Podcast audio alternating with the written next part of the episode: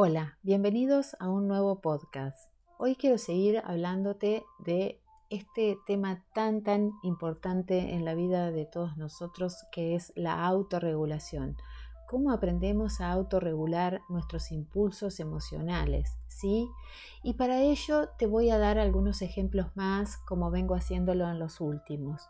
En este caso quiero comentarte acerca de ese desarrollo de la capacidad de caminar que, que, tenemos todos cuando somos niños porque observamos a los adultos y queremos crecer, queremos parecernos a ellos. Entonces nace un impulso natural en cada uno de ellos y que tiene que ver con em, crecimiento, desarrollo, aprendizaje.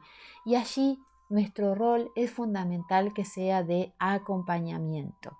Quiero recordarte que todo niño lo que necesita realmente es amor, sentirse amado, sentirse apoyado y sentirse atendido.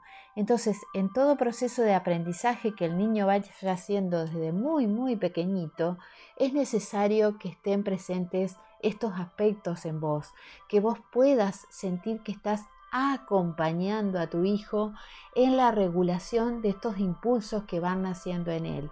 Lo mismo va a aparecer con respecto al habla, cuando el niño empiece a, gesticular y a imitar, porque es lo que hace todo niño, ahí es importante de que estés ahí apoyándolo, acompañándolo, para que el aprendizaje sea lo más agradable posible y que no se convierta en una lucha de poder ni de imposiciones, sino de acompañamiento.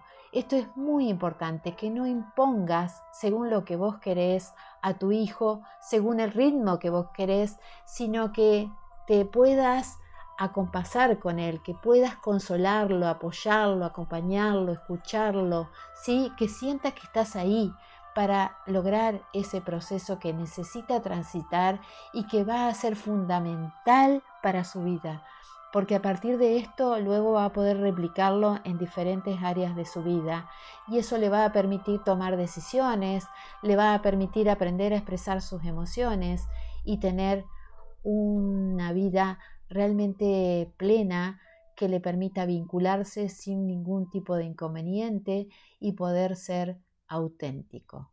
Espero que estos tips te estén siendo útiles. Seguimos en un próximo podcast. Bendiciones.